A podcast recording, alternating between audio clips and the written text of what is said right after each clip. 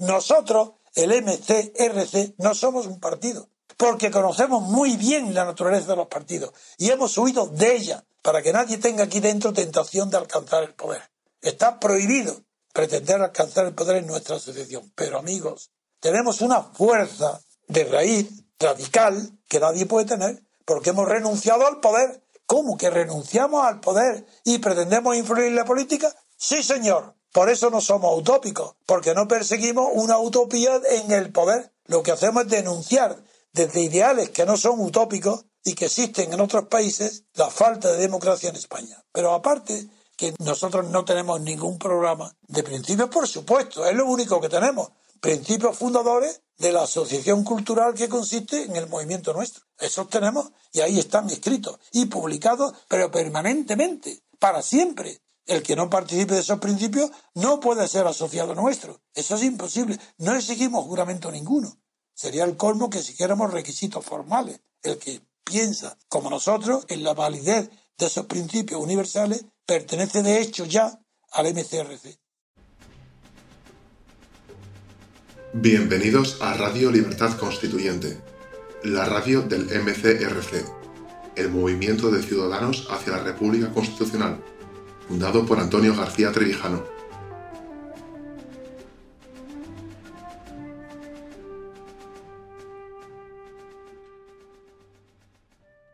Buenos días, estimados oyentes de Radio Libertad Constituyente. Me llamo Fernando de las Heras y hoy vamos a hacer un nuevo programa de Partidocracia entre líneas con don Pedro Manuel González. Hola Pedro Manuel, ¿cómo estás? Pues encantado de volver a esta nueva temporada contigo y a estas emisiones habituales de Libertad Constituyente Televisión y Radio Libertad Constituyente. Muy bien. Pues hoy, día 21 de septiembre, eh, tenemos como principal noticia pues, de lo que se está hablando toda esta semana. Claro. Eh, la palabra amnistía, que ya parece que es nuestra amiga, la estamos oyendo todos los días en radio, prensa, televisión, todo el mundo hablando de ella. Y por empezar, pues el artículo del país de la página 14 y 15 de hoy aparece titulado como El presidente en funciones abre paso a la medida de gracia. Seré coherente con la política de normalización en Cataluña y ya estoy diciendo mucho. Afirma... Una cosa, una cosa, Fernando, antes de seguir, lo digo, porque también don Antonio lo hacía así. Primero, vamos, si te parece, vemos el, el, titular, porque dice que el presidente en funciones, que es cierto, abre paso a la medida de gracia. Bueno, en primer lugar, yo dudo mucho niego, en realidad, la amnistía mmm, yo no la considero una medida de gracia, si es de lo que está hablando, aunque, aunque no lo nombre directamente, pero todos sabemos de lo que estábamos hablando. ¿Por qué no considero que la amnistía sea una medida de gracia? Una medida de gracia, por definición, es algo eh, individual. La medida de gracia se asimila al indulto, que es el perdón del delito particular. De hecho, eh, el Ministerio de Justicia tradicionalmente se llamaba Ministerio de Gracia y Justicia porque era el encargado de excepcionar pues, el monopolio de juzgar y hacer ejecutar lo juzgado de los tribunales de justicia. Entonces, por eso se llamaba medida el Ministerio de Gracia y de Justicia.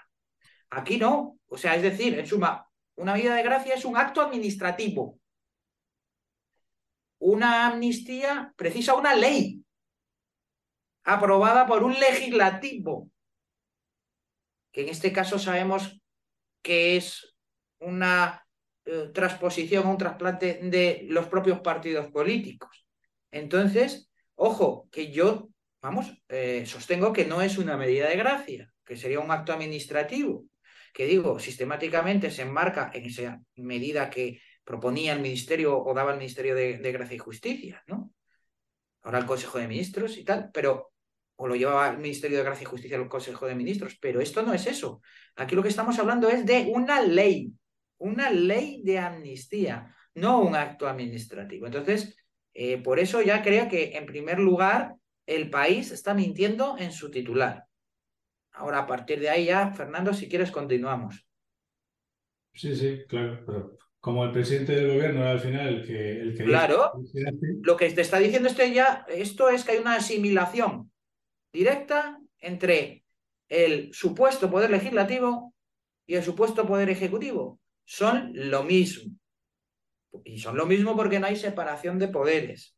Porque quien ostenta el poder son los partidos políticos, las cúpulas de los partidos políticos. Los jefes de partido. Eso es.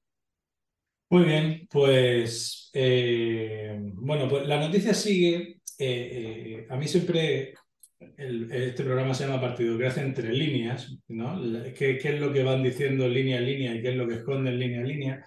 Y al principio del artículo habla de las palabras. Entonces, el artículo comienza con, la amnistía para el proceso es el gran elefante en la habitación en cualquier intervención pública de Pedro Sánchez. El presidente no pronuncia la palabra no lo ha hecho nunca desde el 23 de julio, pero todas las fuentes del gobierno consultadas admiten que eso es lo que se está negociando, con una fórmula aún no cerrada para lograr la tercera investidura de Sánchez y dar paso así a un nuevo gobierno progresista de coalición con Sumar. El presidente emplea todo tipo de fórmulas para referirse a ella sin nombrarla. Eh, Pedro, lo, primero que me gustaría decir de esta parte es la importancia de las palabras. Entonces, el presidente no quiere decir esa palabra, no vaya a ser que le comprometa a decir si sí o si no. O si ya ha quedado con Junqueras, que Junqueras ha dicho esta semana en varias, en varias intervenciones que sí, que la amnistía ya está pactada y que fruto de ella fue la elección de Armengol como presidenta del, del Congreso y, la, primera medida que se ha aprobado hoy de las lenguas cooficiales que se pueden se puede hablar con ella en el Congreso, pues sí que parece, por lo menos Junqueras puede tener razón en que algo se habrá pactado para que todos hayan ido a una en estas dos, en estas dos votaciones. Pero eh, vuelvo a lo de antes con la, importancia de las palabras. Yo realmente no sé si Sánchez terminará diciendo la palabra amnistía y dirá que no ha mentido, sino que va a rectificar, porque recordemos que en 2019 Sánchez dijo que iba a traer a Puigdemont ante la justicia. Entonces, lo de ahora es un cambio de opinión, es una rectificación y no es mentira, o se inventará otra palabra que no sea amnistía para que cambie la forma de pensar de la gente, aunque realmente Puigdemont termine viniendo y no, y no se vea y, y no se vea ante la justicia española. ¿Tú qué piensas, Pedro? Pues efectivamente, además ya en el, en el titular em, o pie de titular que acabas de leer dice, ya estoy diciendo mucho, pero ¿esto qué es? ¿Cómo es que ya estoy diciendo mucho? Esto me recuerda a lo del 1, 2, 3, que hasta aquí puedo leer con las tarjetitas famosas. ¿eh? Entonces, esto es, esto es eh, no tener vergüenza.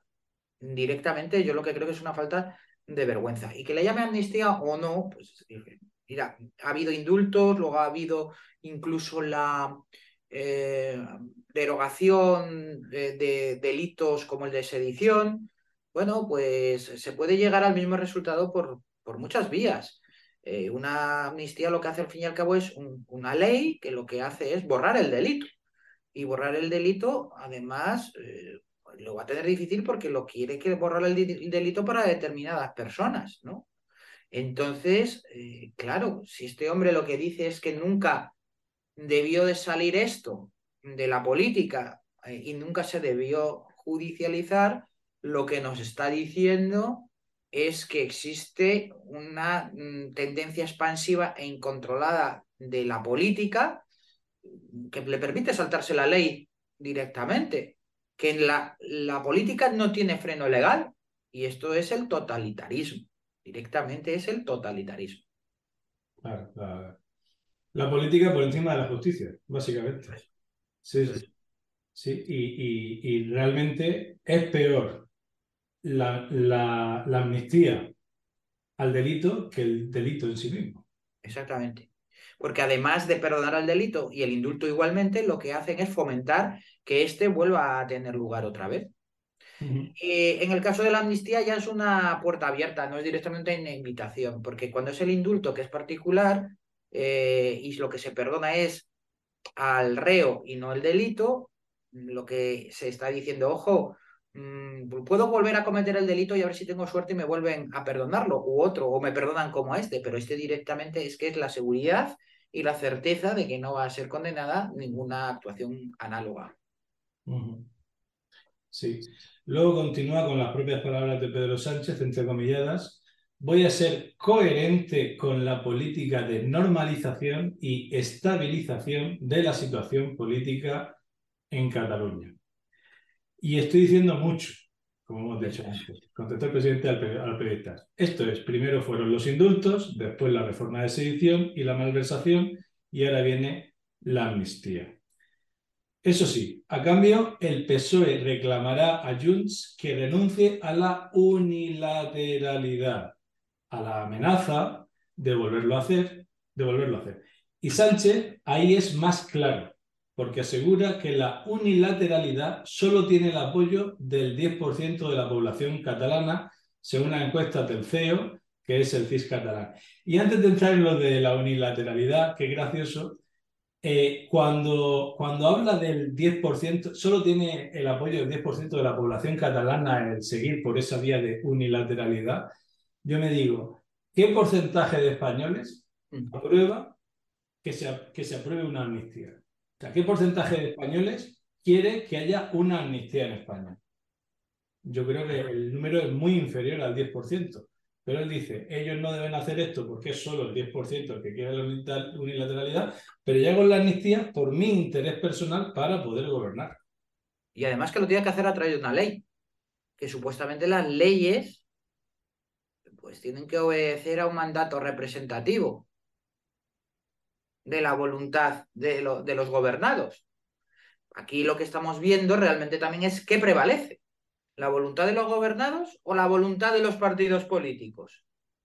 Eh, se ve claramente, y esto sirve para darnos cuenta, que lo que prevalece es la voluntad de los partidos políticos, no de los gobernados.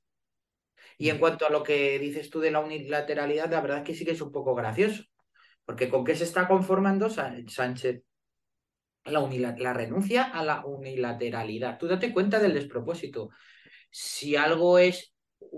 ¿Cómo renuncias a algo que depende de tu sola voluntad, renuncias frente a un, tercero. Eso es imposible. O sea, si admite renuncia es que ya no es unilateral. Es que e, e, e, es, un absurdo.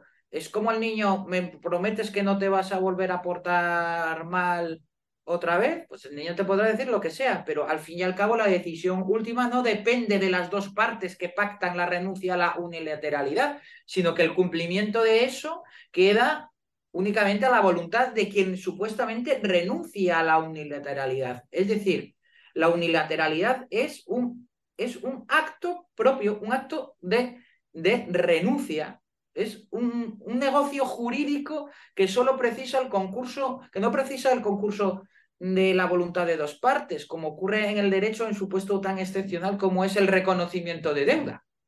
El reconocimiento de deuda es esto el que lo reconoce, pero la diferencia de ello, el reconocimiento de deuda sí te puede vincular, pero la renuncia a la unilateralidad, que, es algo no jurídico, sino que es político, es absolutamente inútil, porque esta gente, y, Pedro Sánchez, no se entera de que la, mm, tanto la política como la facultad de decidir son cuestión de poder, no son cuestión de derecho. La política es poder. Decidir es poder. Eso tampoco lo saben los separatistas. Pero ni la política ni la facultad de decidir son cuestiones de derecho, sino que son cuestiones de poder, como el reconocimiento de deuda sí es una cuestión de derecho que te puede vincular un reconocimiento unilateral y se puede hacer cumplir en un tribunal de justicia, tú una renuncia a la unilateralidad política en un acto como es la separación de Cataluña de España, no puede ser controlada ni reclamada por la otra parte de ese supuesto contrato, eh, que no existe porque por definición es unilateral. No sé si me explico, pero vamos, que es absolutamente papel mojado. O sea, que no venda Pedro Sánchez de que va a haber una amnistía a cambio de algo muy importante, porque en realidad es filfa. Esa renuncia no sirve para nada. No, los separatistas, si se comprometen a eso, no están renunciando a nada. Es un brindis al sol, absolutamente. Lo único que quiere es que durante su mandato no lo hagan. Que lo hagan después, eso ya a él le da exactamente igual. Eso es. Y, parece como. Sé que esto es la infantilización de la política. Es, venga, te perdono, pero si no lo hacen más. Venga, no ha pasado nada. No ha pasado nada, pero no lo vuelvas a hacer. Y ya está. Pero además es que están diciendo que lo valga a volver a hacer. Efectivamente, efectivamente. En fin, y, bueno, si quieres seguimos con la noticia. Sí. Que luego dice, en la noticia prosigue con Junqueras insiste que para lograr la primacía en la que la amnistía en realidad ya se pactó en agosto entre el PSOE y Izquierda Republicana en las negociaciones para la mesa del Congreso. O sea, él dice que ya esto, que esto ya está pactado. Los socialistas aseguran en privado que no es cierto, que se acordó seguir en la línea de la desjudicialización de forma genérica y la palabra amnistía no se pactó. Otra vez volvemos a la palabra. La palabra amnistía no se pactó. Se pactaron muchas cosas de las que los socialistas no quieren hablar, pero esa palabra exactamente no se pactó. Pero no quieren, pero no quieren entrar al choque públicamente. Pues estos son los adalides de la transparencia. Eso es. Eh, eh, que, luego, eh, bueno, luego más adelante en la noticia aparece, las conversaciones pueden ser discretas, ojo las las conversaciones pueden ser discretas, pero los acuerdos son transparentes. Ya.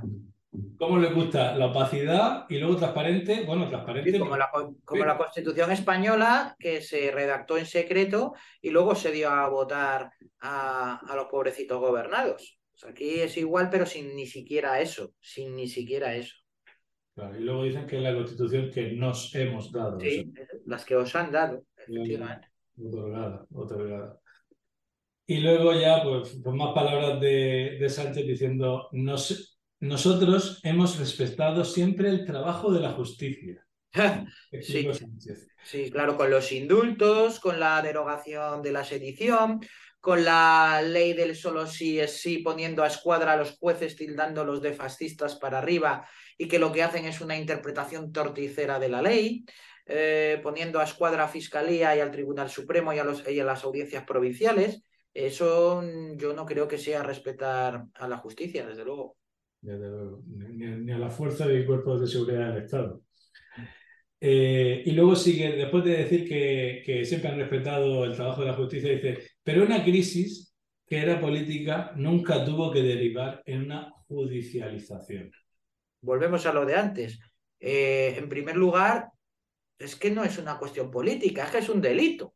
Es que han cometido unos delitos, no son cuestiones de orden político. Y por otro lado, estamos diciendo que la, política en cuanto a ese supuesto eh, facultad de decidir nada tiene que ver con el derecho, es una cuestión de puro ejercicio del poder, nada más. O sea, eh, el derecho de la separación no es una cuestión que haga mención al derecho, hace mención al, al, poder, porque sí que es meramente político, es consustancial a la naturaleza política del Estado y de la nación y además como hechos dados sobre los cuales la voluntad eh, no, son, no es, un, es, un, hecho de la experiencia, no es un hecho de la voluntad. Y en consecuencia, no vale para nada la facultad de decidir, es una cuestión de mero poder. Y de nuevo volvemos a, las palabras, la palabra decidir. ¿no? derecho a decidir, nosotros queremos decidir. Bueno, todos los españoles queremos decidir nuestras cosas y para eso nosotros queremos un diputado de distrito que pueda decidir algo, que pueda votar algo representando a su distrito. Por eso queremos elegir entre todos a un presidente del gobierno para que decida lo mejor para la nación, para que represente al Estado dentro de, la nación y que para represente a la nación fuera, fuera eh, en el exterior. Y, no podemos, no podemos. Pero no podemos, ¿por qué? Porque es una cuestión que se refiere precisamente a lo político, eh, es una cuestión que hace mención a lo político, a la política y es una cuestión de poder, de, poder. Y nosotros lo que queremos cambiar es la relación de poder entre gobernantes y gobernados, para que los gobernados puedan controlar a los gobernantes. Queremos no un régimen de poder, sino un sistema de poder, que es lo contrario, que es que los gobernados controlen a, los gobernantes. entonces, Claro, eh, desde luego que nosotros entonces, ¿qué, ¿qué, vamos a hacer? Más que no podemos hacer más que lo que estamos haciendo, que es intentar perseguir por la vía de la hegemonía cultural, de la abstención, de la conquista del tercio laocrático, cambiar esa relación de poder a través de un periodo de libertad constituyente, y eso es lo que podemos hacer. Y es lo que estamos haciendo, pero no reclamamos nuestro derecho a, a, que, a que nos concedan un derecho en este sentido, sino que ha de ser conquistado en los propios términos que, que don Antonio García Trevijano establece claramente en su teoría de la acción, ¿no? en su filosofía de la acción constituyente.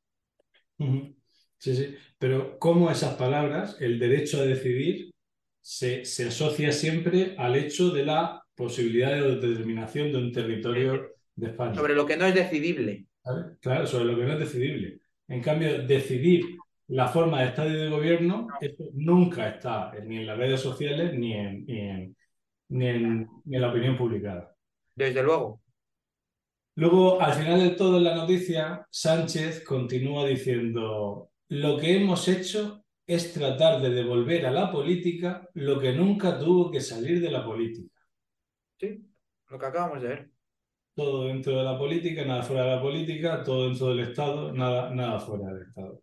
Así es. Como siempre, las palabras, las palabras. Eh, bueno, eh, si quieres, vamos también a, algo que tanto en el país, justo después de esta noticia, como en el ABC, después de esta noticia, eh, aparece como noticia siguiente el, el dinero. Es decir, Junts, es que, por ejemplo, en la página ABC, página 15, aparece Junts, es que es la Republicana de Cataluña, dicen que el Estado debe a Cataluña 450.000 millones. Bueno, ¿y por qué no? Pues, le pueden poner tres ceros más si quieren, ¿no? Sí, son, sus cuentas, son sus cuentas. Yo no sé de dónde salen esas cuentas realmente y, y, cómo las echan, pero bueno, no sé. Pero que esos son los presupuestos generales del Estado de un año. O sea, que, imaginémonos la cantidad de dinero que... Y luego sigue la noticia diciendo que exigen la condonación del 89% de la deuda catalana que asciende a 83.000 millones de euros. porque yo lo valgo y el principio de igualdad también.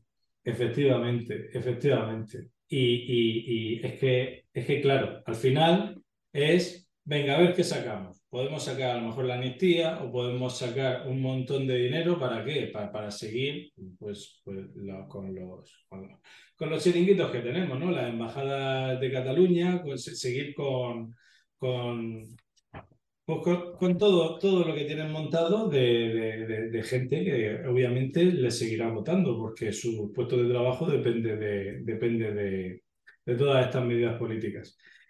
Y, la verdad es que la otra noticia que, que tampoco hace falta que saquemos de un, de un, periódico, porque bueno, es que es noticia de hoy que ha salido en televisión, es que hoy se ha aprobado el nuevo reglamento del Congreso de los Diputados que permite que, que, las lenguas cooficiales, no oficiales, sino cooficiales dentro de esas comunidades autónomas, porque hay que recordar que es así, son cooficiales dentro de esas comunidades autónomas. Sí. Eh, eh, pues bueno, se ha aprobado que puedan usarla en el Parlamento, en el Parlamento, en el Congreso de los Diputados. Todos vimos ayer, ayer cómo eh, los diputados de Vox entregaron. E, el Congreso de los Diputados se ha convertido en un sitio de gestos, simplemente. Dejar, el gesto fue dejar el pinganillo como muestra de repudio al hecho de que, eh, de que puedan hablar en euskera y que ellos tengan que estar con un pinganillo escuchando catalán o gallego el sitio del de el Parlamento de los gestos. En cambio, ¿cuál fue el gesto del PP? Pues un diputado del PP habló en vasco y luego en español, y en cambio hubo otro sector del PP que se puso serio y que no le aplaudió cuando se sentó en la bancada. Es decir, en imágenes, eh, yo creo que esto lo hacen un poco como para que si incluso no estás bien, no estás escuchando nada a la televisión, que entiendan los mensajes que te están dando, que te están dando por imagen. De todas formas, yo sobre este aspecto, Pedro, mm, diría que, que, da igual, o sea, se van a gastar, creo que eran 53.000 euros en, en, los en los intérpretes, que no son traductores, son intérpretes porque es en el momento de hablar. Los intérpretes que va a haber en el, en el Parlamento van a costar 53.000 euros de aquí a diciembre, cuando quizá haya presidente del gobierno o no haya presidente del gobierno, pero lo que yo creo es que se lo podrían ahorrar. Es decir, si da exactamente igual lo que digan los diputados en el Parlamento, porque al final van a votar lo que diga su jefe de partido. Sí, sí, como si no escuchan. Lo que diga tu jefe de partido, ¿qué más te da escuchar lo que otro diputado diga? Querido oyente, El MCRC es un movimiento civil y no recibe subvenciones del Estado. Por eso necesitamos tu apoyo, por pequeño que éste sea, para seguir con la difusión de nuestras ideas y luchar por la hegemonía cultural. ¿No sabes cómo hacer una donación? Es muy sencillo. Accede al Diario Español de la República Constitucional y haz clic en la pestaña Apóyanos. Ahí te explicamos tres opciones o métodos de donación. Ayúdanos a continuar creciendo. Ayuda al MCRC a seguir luchando por la democracia representativa, la República Constitucional y la libertad política colectiva.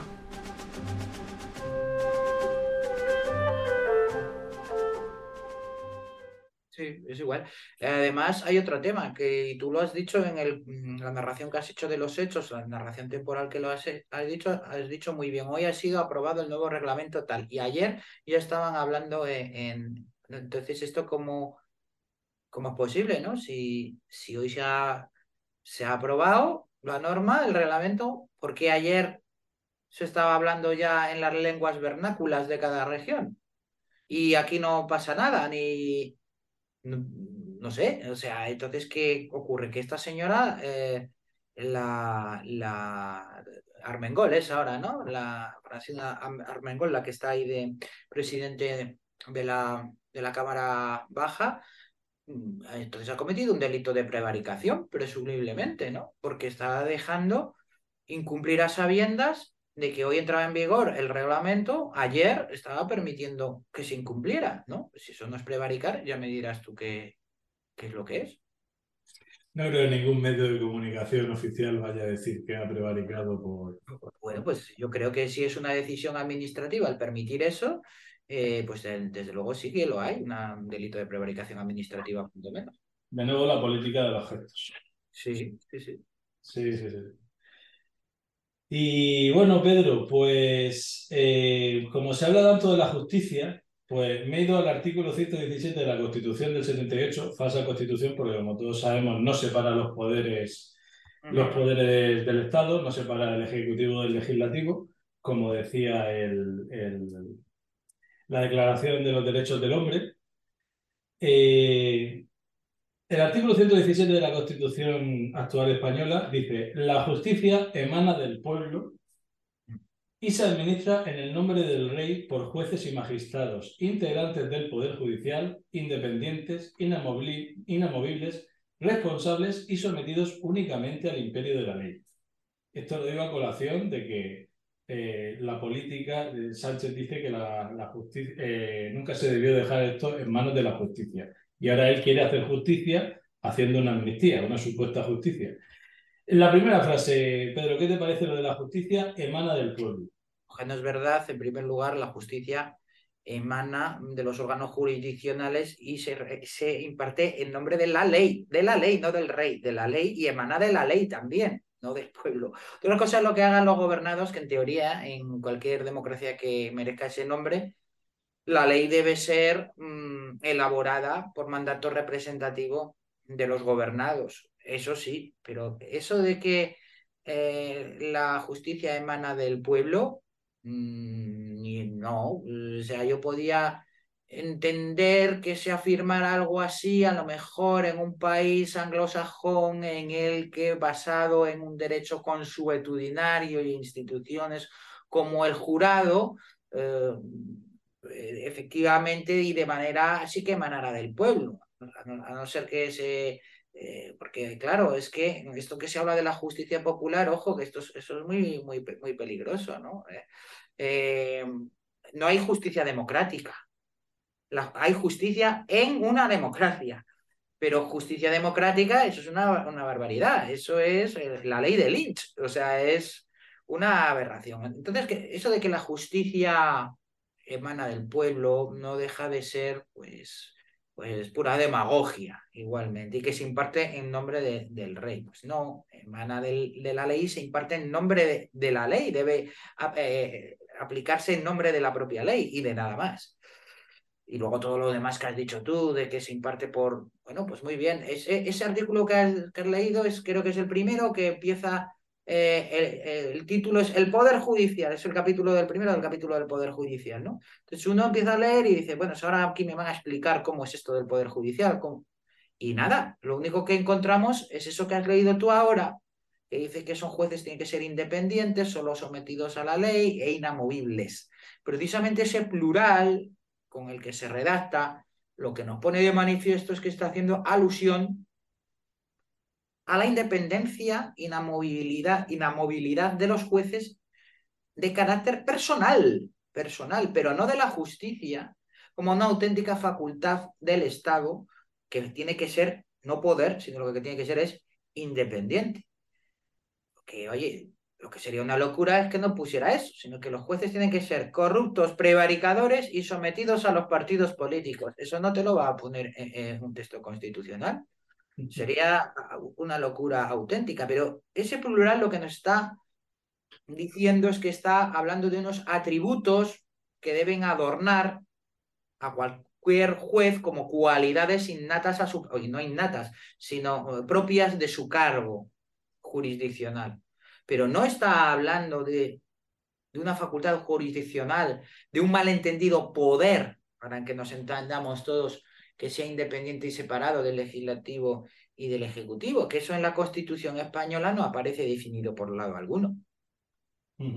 Sí, sí. Y luego cuando dice lo de eh, en nombre del rey por jueces y magistrados integrantes del Poder Judicial, como si los jueces y magistrados fueran el Poder Judicial. No, no, no. no que hoy en día en España es el Consejo General del Poder Judicial. ¿Quién tiene el poder en la justicia? Claro. Quien dice tú subes, tú bajas, tú expedientado.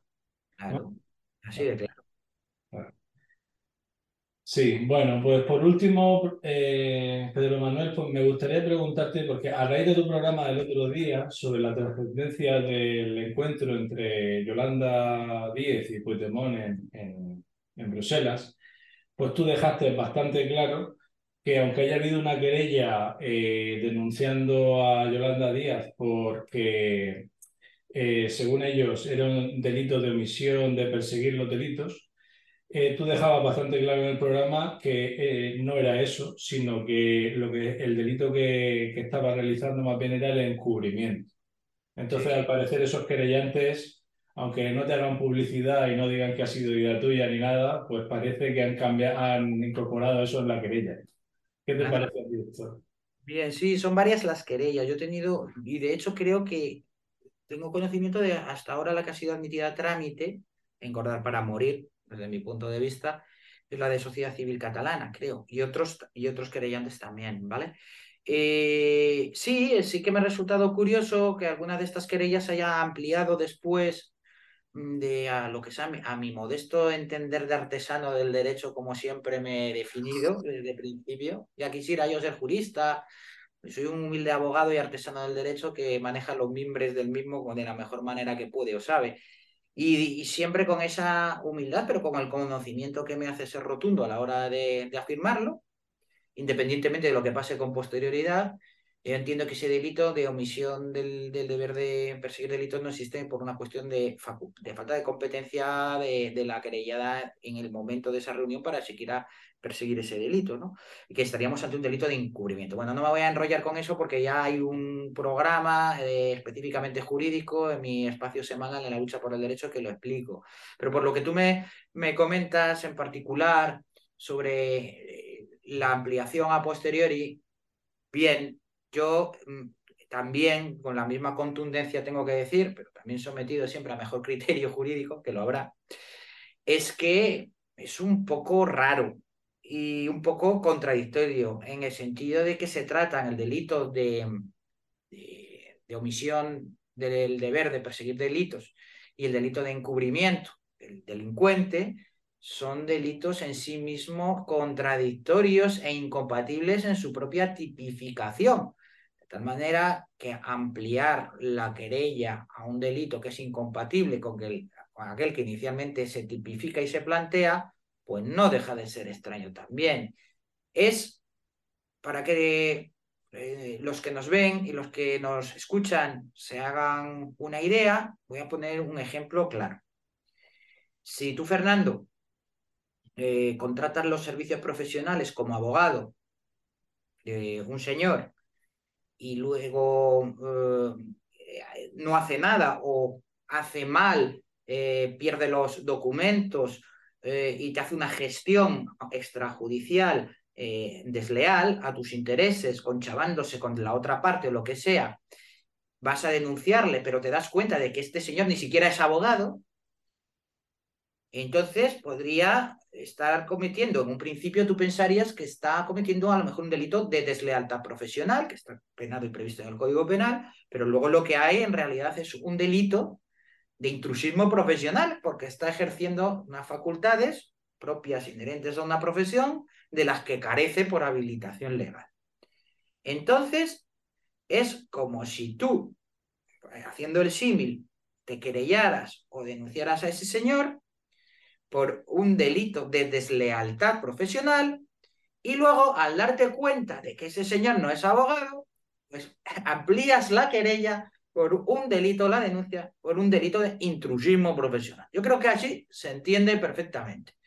No, si, no es que amplíes, ampliar es para, mm, digamos, eh, solicitar calificaciones alternativas o subsidiarias pero porque la conducta de la que se desprende o la conducta cometida puede dar lugar a la calificación del delito de una manera o de otra manera, pero en ninguna manera de con elementos incompatibles entre sí, ¿no?